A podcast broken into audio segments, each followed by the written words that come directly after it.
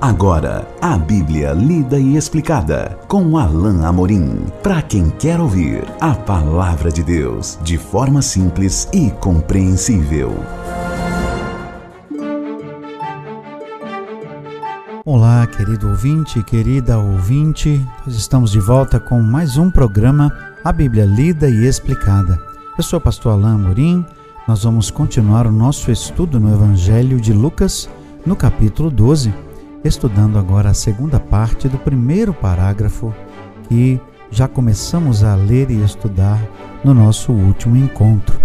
Vamos então hoje estudar os versículos 8 ao 12. Acompanhe comigo então a leitura da bendita palavra de Deus. Digo-vos ainda: todo aquele que me confessar diante dos homens, também o Filho do Homem o confessará diante dos anjos de Deus mas o que me negar diante dos homens será negado diante dos anjos de Deus. Todo aquele que proferir uma palavra contra o Filho do Homem, isso lhe será perdoado, mas o que blasfemar contra o Espírito Santo não haverá perdão. Quando vos levarem às sinagogas e perante os governadores e as autoridades, não vos preocupeis quanto ao modo por que respondereis nem quanto às coisas que tiverdes de falar, porque o Espírito Santo vos ensinará naquela mesma hora as coisas que deveis dizer. Jesus está aqui ainda com aquela multidão ao seu redor e está conversando com os seus discípulos, ensinando-lhes coisas importantes. Ele já tinha falado da questão do temor a Deus não temam aqueles que podem apenas matar o corpo, mas temam aquele que pode matar e colocar o corpo e a alma no inferno. E agora, Jesus eh, fala de forma contundente algo que é importante que eu e você ouçamos. Digo-vos ainda: aquele que me confessar diante dos homens. Existem duas maneiras de interpretar essa expressão. Uma delas leva em conta que Jesus não está aqui falando da salvação.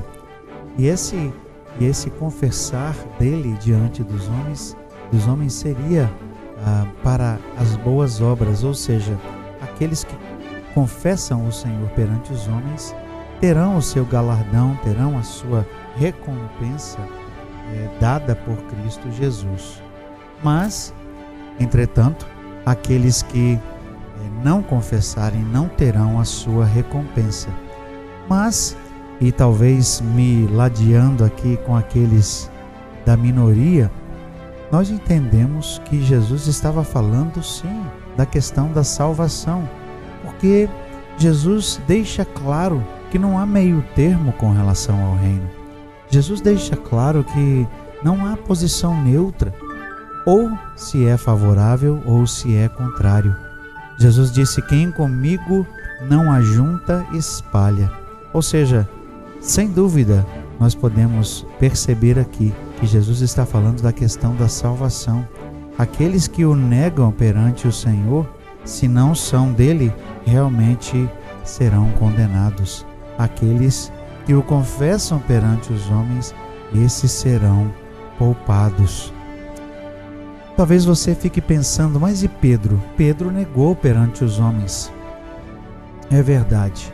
Nesse caso, sem dúvida, ele pecou, ele errou, mas ele foi perdoado e foi restaurado pelo Senhor.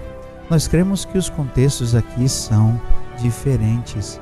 Jesus está falando aqui de uma de uma posição favorável ou de posição contrária como a dos fariseus e dos doutores da lei, ao Senhor Jesus.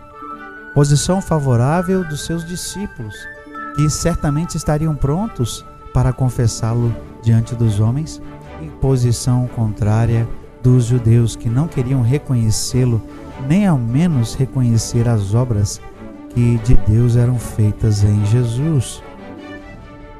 O que me negar diante dos homens será negado diante dos anjos de Deus.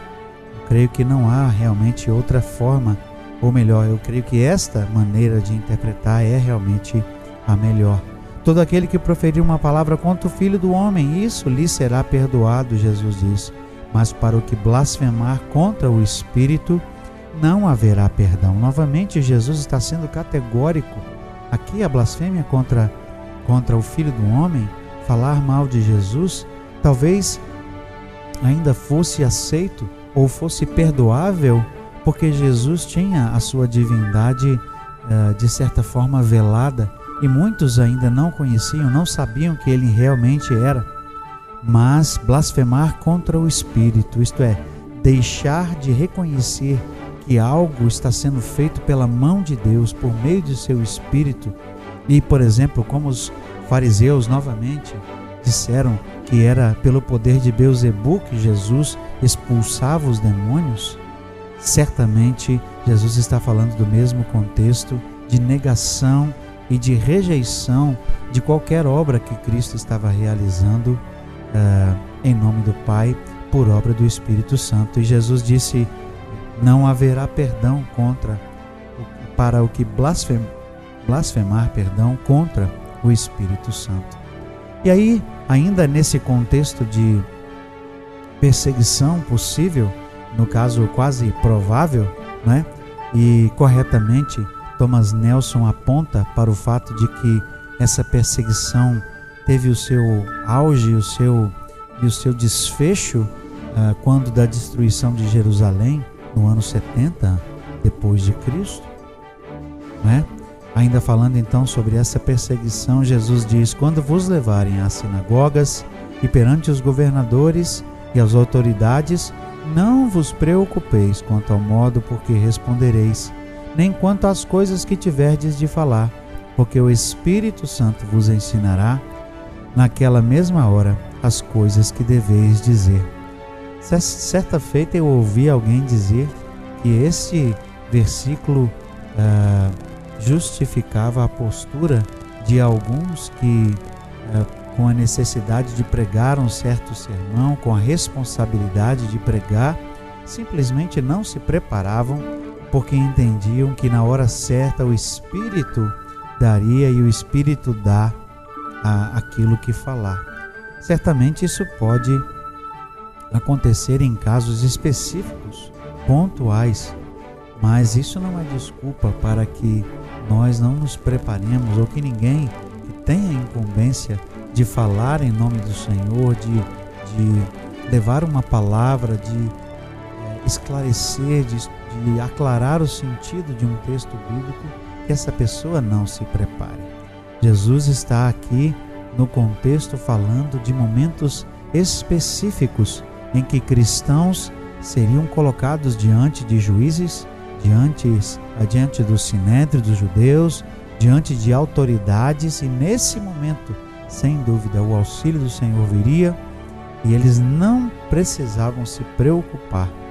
O texto diz de novo: Não temais. Naquela mesma hora, as coisas, o Espírito Santo vos ensinará naquela mesma hora as coisas que deveis dizer. Jesus deixa claro que o contexto é específico de um momento em que os discípulos estariam ah, defendendo talvez mesmo a sua vida diante de magistrados, diante de governadores.